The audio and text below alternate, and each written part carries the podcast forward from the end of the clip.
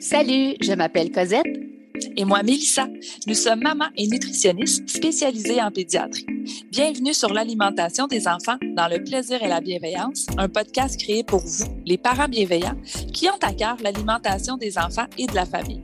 Notre mission est de vous accompagner dans les défis qui peuvent parsemer le chemin de la découverte alimentaire. Seul ou en compagnie d'invités, nous partagerons trucs et conseils pratiques à déguster tout en étant sur la route en train de plier une brassée ou en relaxant avec un bon café réchauffé. Avec nous, vous comprendrez le pourquoi du comment pour vous donner ou redonner confiance en vos approches parfaitement imparfaites pour permettre à vos enfants de devenir des mangeurs heureux, compétents, curieux, intuitifs et bien dans leur corps, une bouchée à la fois, dans le plaisir et la bienveillance. Bonne écoute!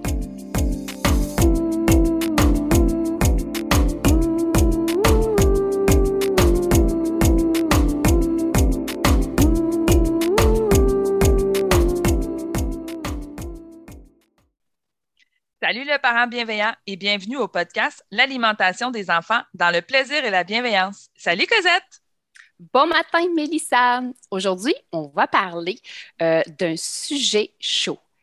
Et on a choisi une invitée spéciale, je vais vous la dévoiler dans quelques secondes, euh, qui est la spécialiste du plaisir. Alors, on va parler d'un aspect important dans l'alimentation, tellement important que je pense que vous l'avez deviné, pourquoi on l'a même mis dans le nom de l'émission de notre podcast. Alors, on va vous parler de l'importance de manger avec plaisir. La satisfaction et le plaisir de manger favorisent des comportements sains.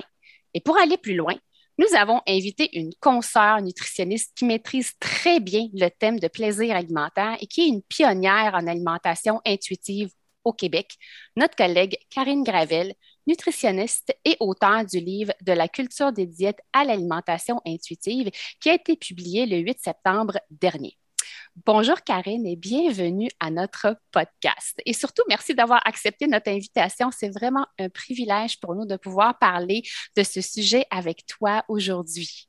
Bien, bonjour Cosette, bonjour Mélissa. Eh merci beaucoup pour cette, cette, belle invitation. c'est la première fois qu'on m'invite à parler des plaisirs alimentaires et je ne vais pas faire de mauvais jeu de mots, je vais en faire un pareil, mais ça me fait plaisir. ben, nous également. Exactement. Écoute, pour le bénéfice de nos auditeurs, est-ce que tu voudrais nous parler un petit peu de toi? Oui, bien sûr. Donc, officiellement, euh, je suis nutritionniste et docteur en nutrition. J'ai fait mes études à l'Université Laval. Et comme Cosette l'a mentionné, ben, je suis maintenant autrice depuis euh, presque deux mois. Donc, euh, et, peut-être ce qui me caractérise, c'est qu'avant la nutrition, j'ai complété deux formations collégiales en art, donc en art plastique puis en métier d'art. Dans une ancienne vie, j'étais céramiste, alors peut-être que je m'y remettrai un petit peu, là, ça demeure dans la cuisine. Et ben, la créativité fait partie de moi. C'est comme un petit moteur euh, à l'intérieur, puis c'est dans ma façon d'aborder les choses. Là, présentement, je ne crée plus d'objets, mais je le fais dans l'écriture, en fait. C'est ça qui me fait du bien. Puis euh, sinon, là, je travaille en clinique avec une clientèle adulte. Et puis moi, je, mes services, c'est surtout en lien avec les comportements alimentaires, la relation avec la nourriture euh, et l'alimentation intuitive. Puis je suis aussi inspectrice à l'Ordre des diététistes nutritionnistes du Québec. Mm-hmm. Wow! Un beau, beau CV. Avant d'embarquer dans le vif du sujet, est-ce que tu voudrais nous parler un petit peu plus de ton bébé, de ton livre et de ce qui t'a amené à vouloir publier ce magnifique ouvrage? Oui, ben merci de, me permettre d'en parler. Puis c'est vrai que c'est un bébé. Hein. Moi, je n'ai pas d'enfant, mais je pense que quand on a un bébé, on a envie d'en parler tout le temps. Donc, quand on me demande de parler de mon livre, ça me fait ça me fait plaisir. Donc, euh, un peu comme pour mon blog, j'ai écrit un livre que j'aimerais lire, en fait. Euh, en fait, j'invite les lectrices et les lecteurs à venir faire un, voyage. J'appelle ça un voyage dans ma tête. Moi, je suis une personne qui est solitaire. J'analyse toujours tout. J'ai plein d'idées. Euh, donc, c'est pour ça que dans mon livre, il y a des souvenirs, des anecdotes, des pensées. Il y a aussi des, références scientifiques, mais je vais les raconter, ces études-là, pourquoi je les aime. J'essaie d'apporter, d'humaniser un petit peu la recherche scientifique.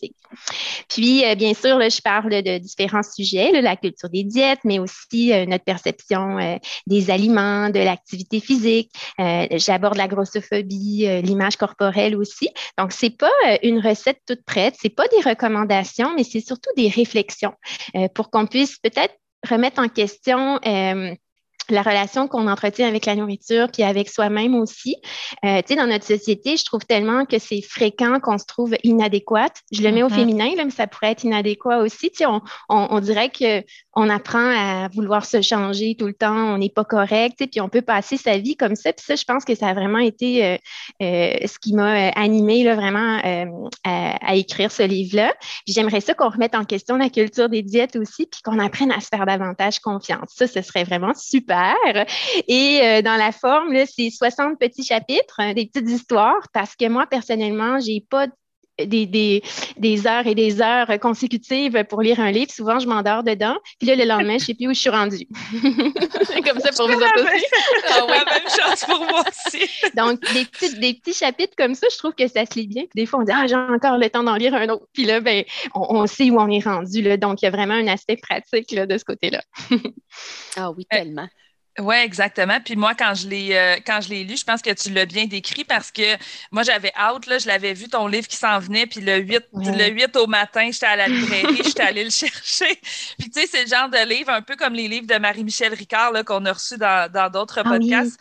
Euh, que je recommande avant même de, avant même leur sortie, mm. avant de les avoir lus, parce que je le sais que ça, peut juste être bon et, bénéfique. Et tu l'as dit, euh, l'avantage du livre, c'est les petites histoires. Mm. Moi, tu sais, des fois, le ah, j'ai, euh, on est en train de préparer le souper, j'ai un petit peu de temps, puis là, des fois, on s'en va, on s'en va perdre notre temps sur, sur Internet. Mais quand j'étais en train de lire ton livre, ben, au lieu d'aller perdre mon temps sur les réseaux sociaux, ah, tiens, justement, j'ai le temps d'aller écouter une petite histoire, j'ai le temps d'aller d'aller lire un chapitre deux mm-hmm. chapitres, puis tu le dis, c'est des petites réflexions. Puis moi, mm je travaille avec les parents, j'ai encore quelques, euh, quelques clients euh, adultes, même si je me concentre principalement sur les enfants. Mais quand je parle de ton livre, je le dis, c'est un livre qui fait du bien parce que chaque petite réflexion nous ramène nous-mêmes. Tu sais, comme tu l'as dit, là, tu ramènes à des histoires que toi-même tu as vécues. Euh, tu parles de, de ta mère aussi, certaines expériences. les études, la science est là dans le livre, elle est partout, mais euh, c'est pas lourd. Ça se lit vraiment. c'est vraiment un super de beau livre qui fait du bien. C'est pas comme tu l'as dit, c'est pas une recette non plus mm. comment appliquer l'alimentation intuitive, mais c'est si vous avez envie de, euh, de changer un petit peu votre relation avec, comme tu l'as dit, avec nous, avec les aliments. Puis je pense que pour le parent, ça peut être très bénéfique justement mm. pour ensuite devenir le modèle pour ses enfants. Fait que c'est sûr que euh, le livre, puis comme on l'a dit, moi, quand j'ai lu le chapitre sur les plaisirs mm. alimentaires, c'est là que j'ai fait Ah, c'est avec ça qu'on va jaser avec Parce que c'est, tellement beau, puis c'est tellement important de, l'expliquer. Euh, puis c'est justement ce, qu'on euh, voulait discuter avec toi comment est-ce que le plaisir alimentaire, justement, le fait de le mettre de l'avant, parce que c'est quelque chose qui fait peur, là, autant aux parents mm. euh, qu'aux adultes, mais quand on dit, mais c'est important que vous ayez du plaisir, c'est important que votre enfant ait du plaisir, ait du plaisir à se joindre à table, à venir à table avec vous, mais ait du plaisir aussi à manger, à découvrir les aliments. Mais on dirait que ça fait peur parce que quand on dit, ben là, si je me fais plaisir, ça veut dire qu'automatiquement, peut-être que je laisse de côté la qualité nutritionnelle. Est-ce que ça veut mm. dire aussi, ben là, je m'écoute plus et je vais manger, euh, je me fais plaisir, ça veut dire que je vais manger euh, par compulsion ou je vais manger plus que ce que je devrais manger. Ça fait peur aux gens, puis ça devrait être la base de notre alimentation.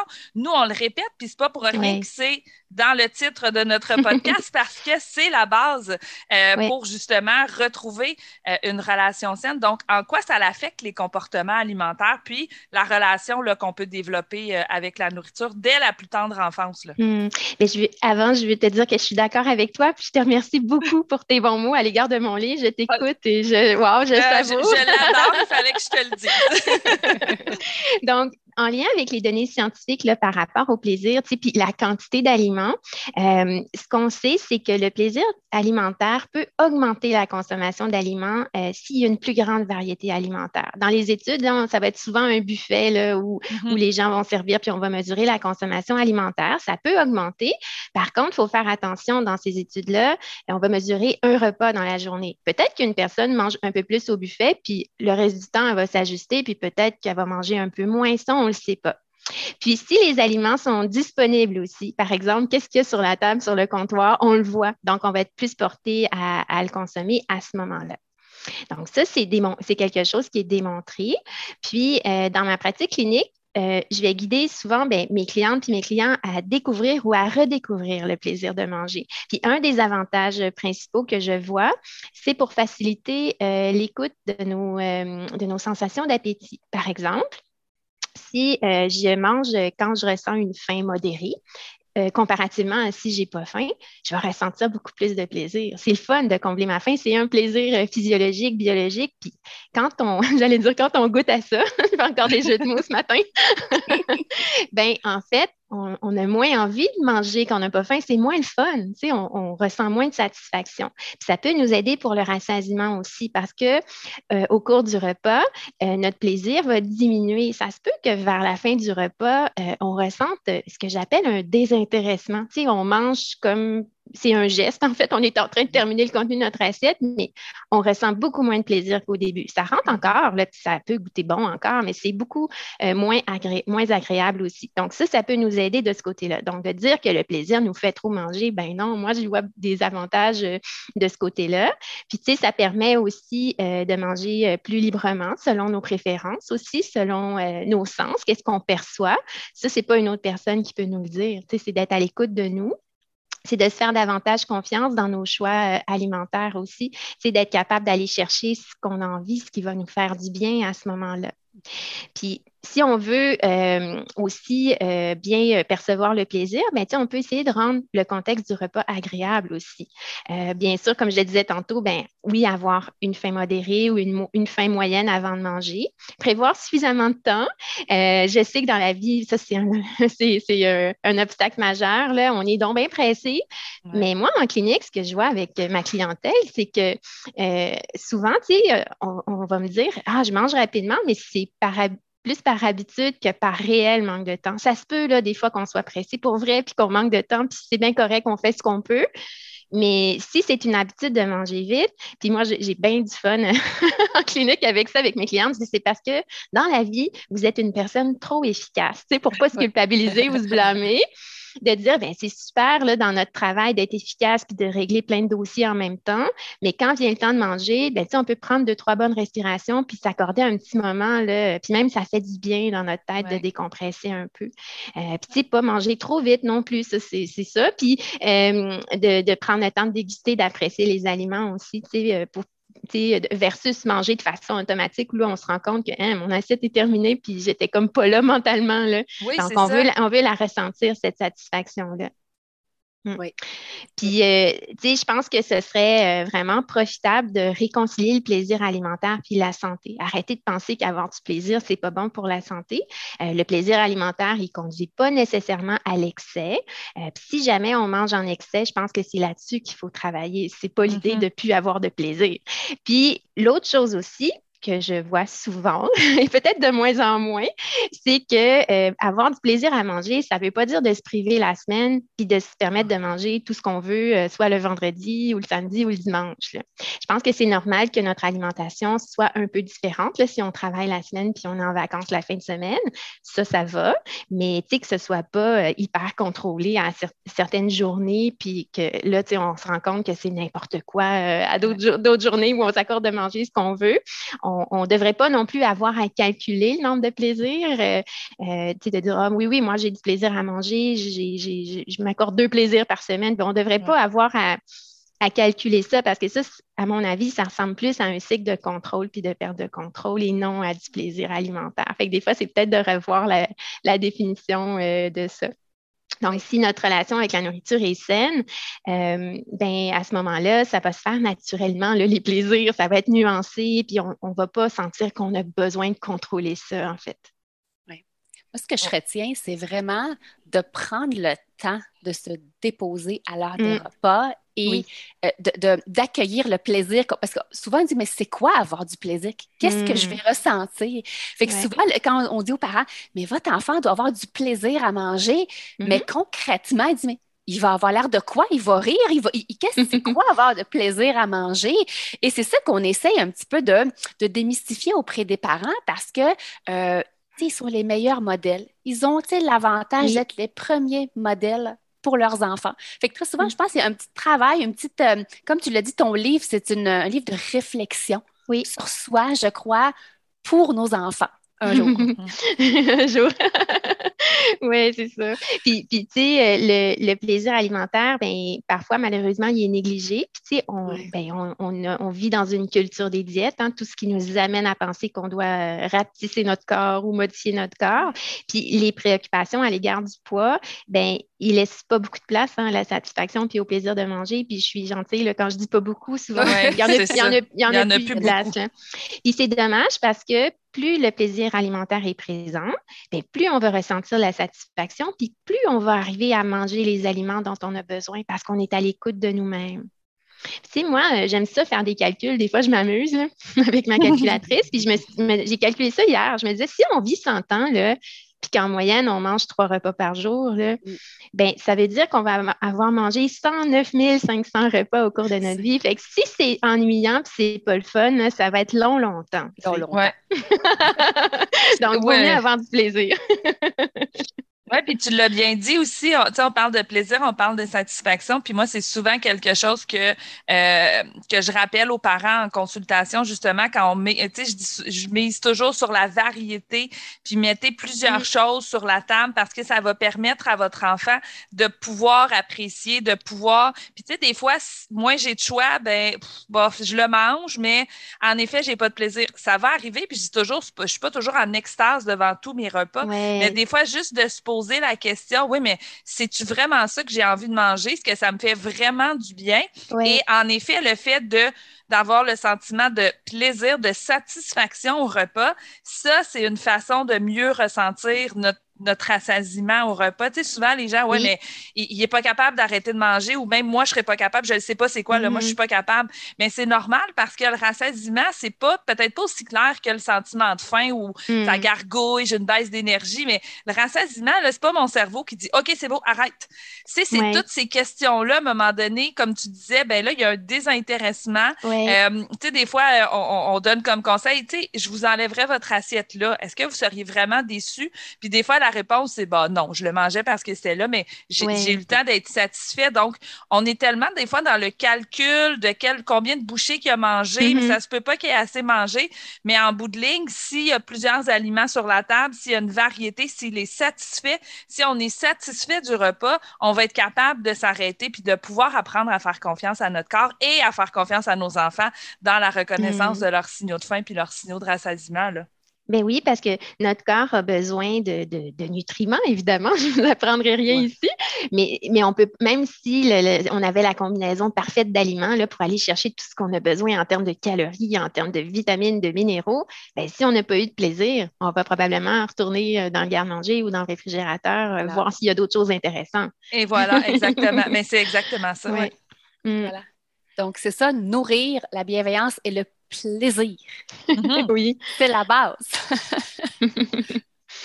Euh, Karine, dans ton livre, tu énumères, pour ceux qui nous écoutent, c'est le chapitre 45. Alors là, après cet épisode-là, vous vous dirigez à la librairie, direction achat du livre de la culture des diètes à l'alimentation intuitive, chapitre 45, qui est un gros coup de cœur. Euh, tu énumères également différents types de plaisirs alimentaires. Est-ce que tu peux euh, nous les nommer et nous parler brièvement euh, de chacun? Parfait. Euh, en fait, ben, des fois, hein, on va souvent dire le plaisir alimentaire, mais, on, mais en fait, il y en a plusieurs. Si on, les euh, décortique, il y a le plaisir euh, physiologique ou des fois, on peut dire biologique aussi, celui d'apaiser notre faim. Donc, quand on a faim, c'est un plaisir. Hein, les deux premières bouchées, le, plaisir, même un plaisir sensoriel aussi. il y a même des études qui montrent que quand on a faim, on va davantage percevoir les odeurs des aliments. On est comme prêt, on a un petit peu comme des animaux. Puis ce, plaisir-là, de, de manger des aliments qui vont nous satisfaire, c'est comme, euh, si je le définis un peu dans mes mots, c'est se sentir bien nourri, se sentir en bonne forme. Je ne sais pas si vous, vous en avez des, aliments ou des repas qui vous viennent en tête ou vous vous sentez bien après les avoir mangés. Y a-t-il quelque chose qui ah vous vient en tête? Ben, il y en a beaucoup, mais ça dépend toujours. Moi, présentement, c'est ma sandwich au fromage qui me fait toujours beaucoup de bien. le matin, ou un bon muffin aussi, souvent. C'est ça. les premières bouchées, comme tu disais, le muffin qui vient de sortir du four, là, il est bon, il sent bon, puis euh, il, est satisfaisant aussi dans mon bedon, là, dans mon ventre. C'est ça. Ouais. Tu vois, dernièrement, moi, c'est mes galettes à la citrouille de science euh, et fourchette. Ah oui. oh, ça sent bon, c'est moelleux, c'est. Ah, c'est du bonbon dans la bouche. C'est vraiment du plaisir. Oui. Mais moi, ce qui me vient en tête, parce que là, c'est l'automne, c'est euh, le chili végétarien de Ricardo. C'est ah. avec des haricots rouges, il y a plein de légumes, ça sent bon. Il y a quelque chose de réconfortant. Puis après en avoir mangé, euh, je me sens bien nourrie. On dirait que j'ai donc de l'énergie. donc, ça, c'est un plaisir physiologique. Ensuite, il y a le plaisir affectif. Donc, ça, c'est lié aux sensations euh, de sécurité, de bien-être, de réconfort, de détente. Hein. Puis ça, déjà, dès la naissance, c'est un plaisir qui est là parce que euh, on peut s'imaginer une des premières sensations de plaisir d'un petit bébé qui vient de naître, ben, ça va être de boire du lait.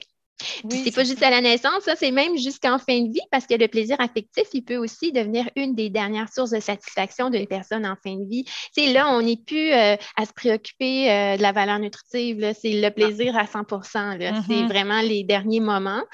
donc, ça, ça peut nous apporter encore du plaisir. Donc, ça, c'est ça, c'est intéressant. Il y a le plaisir social aussi, un plaisir qui nous a beaucoup manqué ces derniers mois. Mhm. Donc, euh, c'est le plaisir qu'on ressent quand on, partage un repas euh, avec d'autres personnes. Donc, c'est un plaisir qui est lié à la convivialité, au partage. Puis, les événements importants de notre vie, hein, ils, sont souvent marqués par un bon repas, euh, soit en mhm. famille, avec nos proches, nos amis. Puis, on peut s'imaginer, là, quand on reçoit quelqu'un à manger, par exemple, qu'est-ce qu'on va faire? Tu sais, on va choisir le repas, on va regarder les recettes, on va faire les courses, on veut des bons ingrédients, on va cuisiner, on va vouloir avoir une ambiance agréable aussi. Peut-être mettre la belle musique. On veut que ce soit un bon moment. Ensuite, on a le plaisir sensoriel. Donc, euh, celui-là euh, va avoir une influence sur nos choix alimentaires. Il va nous aider à satisfaire nos préférences aussi, de quoi on a envie. On peut se demander euh, de quoi on a envie en prêtant attention aux caractéristiques sensorielles des aliments. par exemple, est-ce que j'ai le goût de manger quelque chose de plus sucré, de plus salé?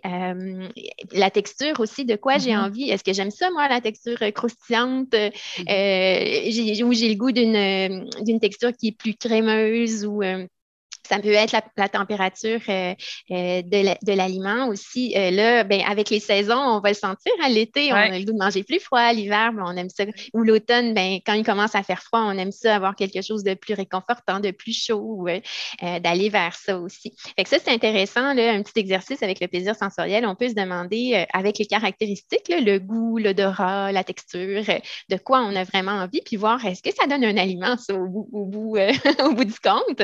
Puis tu sais, des fois, ben, en, s'exerçant à le faire, ça devient plus clair dans notre tête. Mais si, par exemple, on a suivi beaucoup de diètes, de amaigrissantes ou on n'a pas l'habitude de s'écouter, des fois, c'est difficile, ça, au début. On dirait qu'on ne sait plus ce qu'on aime vraiment parce qu'on est plus dans notre tête à essayer de manger ce qu'on pense qui est correct de manger. Oui. Oui, puis mm. c'est quelque chose qu'on. Euh, en ayant travaillé beaucoup avec des adultes, j'avais souvent des, des, bon, des dames, là, pour ne pas le dire, parce que c'est principalement féminin, euh, ma, ma, clientèle, mais des fois, il y en avait qu'ils avaient complètement perdu ce plaisir-là. Puis, tu sais, moi, quand on me disait, hey, s'il pouvait juste exister une pilule mm. pour manger, puis je me disais, ben, sais, je pense pas que vous seriez nécessairement à ce point satisfaite. Puis j'aime bien, tu sais, quand tu énumères les plaisirs, tu sais, le, le, le, plaisir sensoriel, là, moi, j'aime bien le décrire avec les parents. Euh, tu sais, quand ils vont dire, ouais, mais là, il, il, mange plus son assiette, mais là, il veut absolument avoir son ah dessert, mais il a plus faim. mais c'est normal parce que son plaisir biologique, physiologique a été comblé, il, il se sent nourri, mais là, mm-hmm. il a besoin de son petit plaisir euh, sensoriel parce que le petit goût sucré, peut-être à la fin du repas, euh, il trouve ça le fun, puis c'est pas à, démoniser justement parce que de cette façon-là, il, apprend, comme je dis, à rester, euh, à rester connecté à, son, à son sentiment de, de rassasiement. Donc, ça, c'est quelque chose qu'on répète souvent aux parents. Oui, ça se peut qu'il n'a plus correct, hein. faim pour cet aliment-là, mais ça ne veut pas dire qu'il a plus faim du tout, puis que le dessert est de trop. Donc, ça, c'est beaucoup de, déconstruction à faire avec les parents parce qu'eux ont l'impression, parce qu'on a été élevés comme ça aussi, là, euh, hmm. Donc, euh, il se décrit bien dans les plaisirs que, tu décris dans ton livre. Que tu nous as ça, ce que tu décris, ça s'apparente au rassasiement sensoriel spécifique. Ça. ça veut dire d'être rassasié pour un aliment, peut-être, je ne sais pas, un aliment euh, salé et croustillant. Ouais. Ça, j'ai plus envie de ça. Je suis rassasiée pour ça, mais je vais avoir, comme tu le mentionnais, peut-être le goût de terminer avec quelque chose de sucré, ce qui est tout à fait normal, c'est pas anormal. Oh, j'adore. Oui. J'aime ça, j'aime ça quand tu dis c'est normal. Cette phrase-là, je pense qu'on va la même la faire à une publication signée Karine Graville. parce que c'est très difficile pour un parent de, vraiment saisir le sens de c'est normal que mon enfant ait le goût de la fraise au lieu du brocoli. Mm. Euh, en début de repas, puis revenir à son brocoli. Son, besoin, il est là, il est présent. On y répond. Ça ne va mm. pas enlever le, plaisir envers d'autres aliments. Au contraire, c'est de leur faire confiance et de leur permettre de découvrir tout ce panel-là de goût et de saveurs. Ils seront en découverte, en fait. C'est vraiment... Oui, oui, de leur mm. donner l'occasion et la chance de découvrir tous, tous les aliments sans avoir d'ordre de consommation. Ça, je pense que mm-hmm. Surtout là où les parents accrochent. Hmm. Puis il y, a, aussi un, autre plaisir, le plaisir épicurien. Euh, j'aime tous les plaisirs, mais je pense que j'ai un petit fait pour celui-là. Puis euh, en fait, euh, ben, il y a des études scientifiques sur ce, plaisir-là, et ça vient des chercheurs en marketing alimentaire Yann Cornil et Pierre Chandon. Puis sa définition du plaisir épicurien, c'est un plaisir qui va provenir de l'expérience sensorielle alimentaire, puis aussi des représentations culturelles et symboliques qui sont associées à l'alimentation. Donc, ce que ça veut dire, là, si on sort un peu de cette définition-là, c'est que ça concerne principalement les traditions culinaires. Hein. On a toutes des traditions, euh, il y a des différences, hein, puis ça, c'est vraiment intéressant. C'est aussi les rituels volontaires. ça, vous me direz si vous en avez, là, mais ça, ça peut être, par exemple, et moi, je, je me rends compte que j'en ai vraiment des rituels. J'ai mon bol préféré pour manger mes céréales. C'est celui-là que ça me prend. Euh, j'ai mon bol pour mon café. J'ai ma cuillère préférée. Donc, c'est vraiment um est-ce que, je, est-ce que je suis toute seule? non. non, ça va. Non.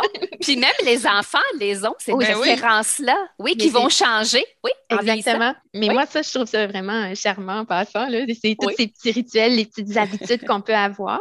Puis, euh, c'est relié là, aux différents plaisirs de la table. Et ce que ces chercheurs-là euh, ont montré, donc les résultats de, de, leur étude, c'est que ce type de plaisir-là, le plaisir épicurien, il est inversement corrélé aux préférences pour les grandes portions. Donc, ce que ça veut dire, c'est que les mangeurs épicuriens, ils sont reconnus euh, pour favoriser la qualité euh, sensorielle des aliments, la qualité esthétique et symbolique de l'alimentation, puis ils vont tendre à préférer des tailles de portions qui sont plus modérées. Ils mangent même pas plus. Hey! puis, ils, profitent de, ils profitent de leur repas. Donc, je pense que ça, ces études-là, moi, je, je, suis, euh, je, les ai adorées, ces études-là. Puis, l'idée aussi, c'est là de remettre en question ce discours moralisateur concernant le plaisir alimentaire, de se dire qu'on est rendu en 2021, on a des belles études qui montrent que c'est bon pour la santé, la santé physique, la santé psychologique. Et à mon avis, ça, c'est une excellente nouvelle aussi. Oui. Puis, euh, tu sais, l'idée, c'est vraiment d'apprécier toutes les dimensions reliées à l'alimentation. Manger, c'est pas seulement manger un assemblage de nutriments, mais tu sais, euh, je sais que vous savez ça, là, mais je le dis pour le bénéfice de tout le monde. Donc, d'apprécier les, les, différentes dimensions euh, sensorielles, esthétiques, symboliques aussi de l'alimentation. Puis, pas seulement le pouvoir rassasiant des aliments. Ça, c'est une partie des aliments, mais c'est loin d'être juste ça. C'est une toute petite partie. Puis, si on, on ignore tout le reste, ben, je pense que notre vision de l'alimentation a, a intérêt euh, euh, à, s'agrandir. On a intérêt à voir plus large que ça, plus vaste que ça. Puis, pour vous dire, j'aime tellement ces études-là que euh, sur mon site web, il y a une citation d'Épicure qui dit Le sage ne choisit nullement la nourriture la plus abondante, mais la plus agréable. Et ça, ce que ça veut ah. dire, c'est que le plaisir il est lié à la qualité des aliments. Euh, pas des aliments qui coûtent cher, c'est pas ce que ça veut dire quand on parle de qualité, mais c'est des aliments qui vont nous faire plaisir. Euh, ça pourrait être euh, une tomate de mon jardin que j'ai vu grandir, puis là, je, me, décide de me faire un sandwich aux tomates avec du bon pain, là, puis de la bonne mayonnaise, ma préférée, là, puis ça va être vraiment agréable. Donc, ça n'a pas besoin d'être compliqué. donc, ce plaisir-là, il est lié à la qualité, puis il n'est pas tant lié à la quantité. Donc, une grande quantité d'aliments va pas tant me satisfaire, je ne vais pas ressentir de plaisir euh, tant que ça. C'est pour ça que euh, ça vient euh, rétablir les choses, en fait, ces, études-là sur le plaisir alimentaire. Oui, puis je pense que tu le décris bien. Puis quand on disait ça, ça mène pas nécessairement à la surconsommation, ben je pense que des fois, quand on essaie de comprendre un petit peu mieux pourquoi nous, comme adultes, ou des fois peut-être un enfant là, pourrait se rendre à, à, à surconsommer puis aller au-delà de, de, son sentiment de rassasiement. Puis je pense qu'une des choses, des fois, à venir voir, c'est ben, peut-être parce que on, recherche le plaisir, puis que le plaisir et la satisfaction sont juste jamais là, puis qu'à un moment mm. donné, on, on se remplit, on se remplit, on se remplit mais parce qu'il y a peut-être d'autres choses qu'on doit venir combler, mais que le plaisir est disparu de, dans l'assiette et la satisfaction n'est plus là aussi. C'est ça. Oui, puis si on a l'impression qu'on mange en excès, puis que là, il y a quelque chose qui ne va pas bien, ben, je pense que c'est sur les raisons qui nous amènent à manger en excès. Exactement, c'est ça. négliger le plaisir ou penser ben non, c'est ça. ça va faire trop manger. Oui, ouais, exactement. Ouais. Moi, j'ai envie de te poser une question, Karine, euh, pour terminer. Les parents qui nous écoutent, euh, qui ont peu ou pas de plaisir à table, qu'ils aimeraient, ont entendu le discours, puis ils disent, OK, je commence par où? Si tu avais trois petits conseils aux parents oh! euh, qui aimeraient inviter le plaisir à table, quels seraient tes top trois recommandations signées Karine? Gravel, vraiment de base. Ça n'a pas besoin d'être compliqué. On commence par quoi? Quelles sont les, les trois petites astuces qu'on pourrait dire aux parents commencez par ça pour vous. Puis on le sait qu'on est les modèles, les, les, les meilleurs mm. modèles pour nos enfants. Ils apprennent par imitation, euh, les enfants, euh, entre autres. Alors, euh, si jamais tu aurais quelques conseils, peut-être un, deux ou trois, ce qui te vient en tête. c'est parfait. Ben oui, puis on parle souvent du rôle de modèle, hein, puis l'idée, c'est pas de se mettre de la pression là, comme parent, mais, mais de peut-être des fois de porter attention quel discours même on a par rapport aux aliments, si on, on, on critique tout le temps ou euh, il y a des aliments même qu'on ne mange pas, ben, il ne faut pas s'attendre non plus à ce que nos enfants euh, apprennent à, intégrer tout ça. Donc, euh, première chose, de porter attention à ça pour s'améliorer, hein, pas pour se culpabiliser. Puis, une chose qui pourrait être intéressante, c'est que quand il y a des nouveaux aliments, que ce soit comme une découverte, que ce soit quelque chose d'agréable. je me souviens, moi, je disais tantôt, je n'ai pas d'enfants, mais j'ai déjà eu un copain qui avait des enfants. puis quand il y avait 4 puis 6 ans, là, quand il y avait des nouveaux aliments, les enfants arrivaient en courant pour goûter ah. euh, ce qui était nouveau. Il, y ah. avait des, il y avait des fines herbes, puis c'était comme, ben viens, venez-vous-en. Puis je me souviens encore des enfants qui arrivaient euh, pour venir goûter. C'était quelque chose d'agréable. On essaie de décrire qu'est-ce que c'est. Ça, c'était vraiment, euh, vraiment charmant.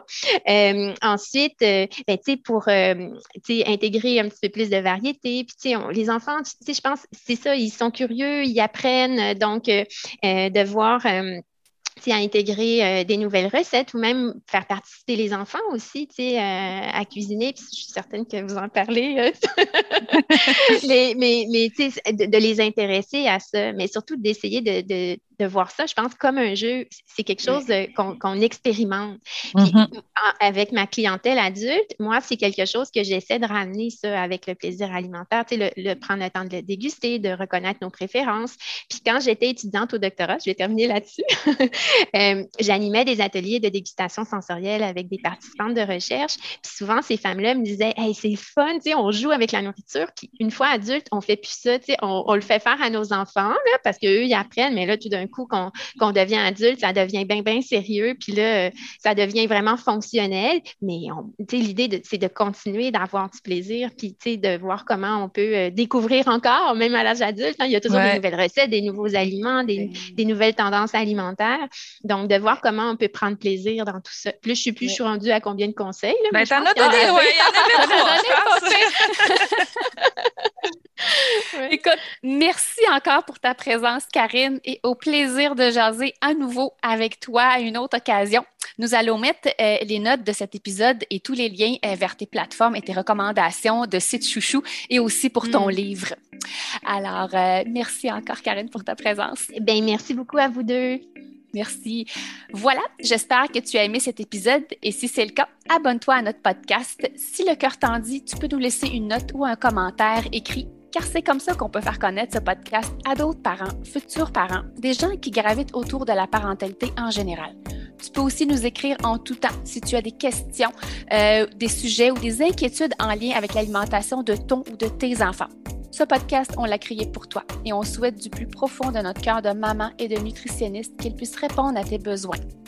Merci tellement d'être là. On a hâte au prochain épisode pour continuer de connecter avec toi et de jaser alimentation des enfants dans le plaisir et la bienveillance. Bye bye et à la prochaine. Bye Mel.